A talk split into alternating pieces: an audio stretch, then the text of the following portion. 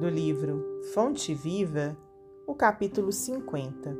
Avancemos. Irmãos, quanto a mim, não julgo que haja alcançado a perfeição, mas uma coisa faço, e é que, esquecendo-me das coisas que atrás ficam, avanço para as que se encontram diante de mim. Paulo, Epístola aos Filipenses 3,13 na estrada cristã, somos defrontados sempre por grande número de irmãos que se aquietaram à sombra da improdutividade, declarando-se acidentados por desastres espirituais. É alguém que chora a perda de um parente querido, chamado à transformação do túmulo. É o trabalhador que se viu dilacerado pela incompreensão de um amigo. É o missionário que se imobilizou em face da calúnia. É alguém que lastima a deserção de um consórcio da boa luta.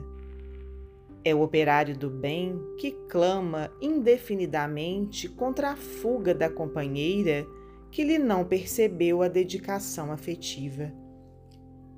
É o idealista que espera uma fortuna material para dar início às realizações que lhe competem.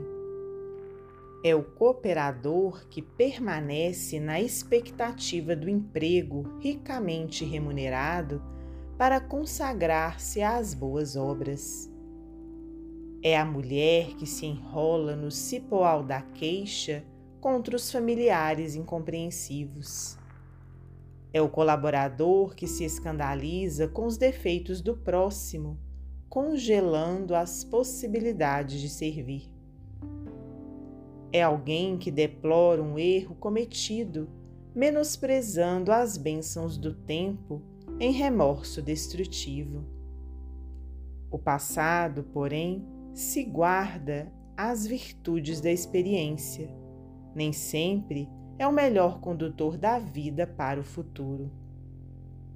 É imprescindível exumar o coração de todos os envoltórios entorpecentes que, por vezes, nos amortalham a alma. A contrição, a saudade, a esperança e o escrúpulo são sagrados, mas não devem representar impedimento ao acesso de nosso espírito à esfera superior. Paulo de Tarso, que conhecera terríveis aspectos do combate humano na intimidade do próprio coração e que subiu às culminâncias do apostolado com Cristo, nos oferece roteiro seguro ao aprimoramento. Esqueçamos todas as expressões inferiores do dia de ontem e avancemos para os dias iluminados que nos esperam.